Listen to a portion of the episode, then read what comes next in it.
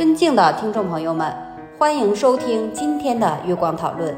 很高兴今天能和大家一起探讨鼠疫这个话题。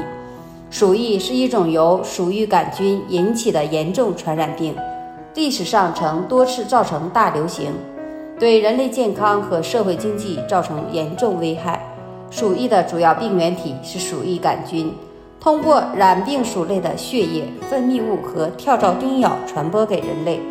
患者在感染后可出现高热、寒战、头痛、肌肉疼痛、咳嗽、胸痛等症状，严重病例可出现血压下降、呼吸困难、意识模糊等，甚至可能导致死亡。鼠疫的来源主要是被染病的鼠类或其他野生动物。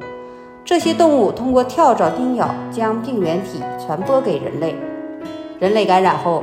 也可通过患者或已感染动物的血液、分泌物及受污染的食物、水源等传播给其他人。鼠疫在非洲、亚洲和欧洲等地区流行，其流行性病学特征包括鼠类和其他野生动物的感染率、染病动物的分泌物和排泄物等。鼠疫的治疗方案主要包括抗生类药物，如链霉素、四环素等，和对症治疗。患者应尽早接受治疗，以降低病史率和传染性。对于已确诊的鼠疫患者，应采取隔离治疗措施，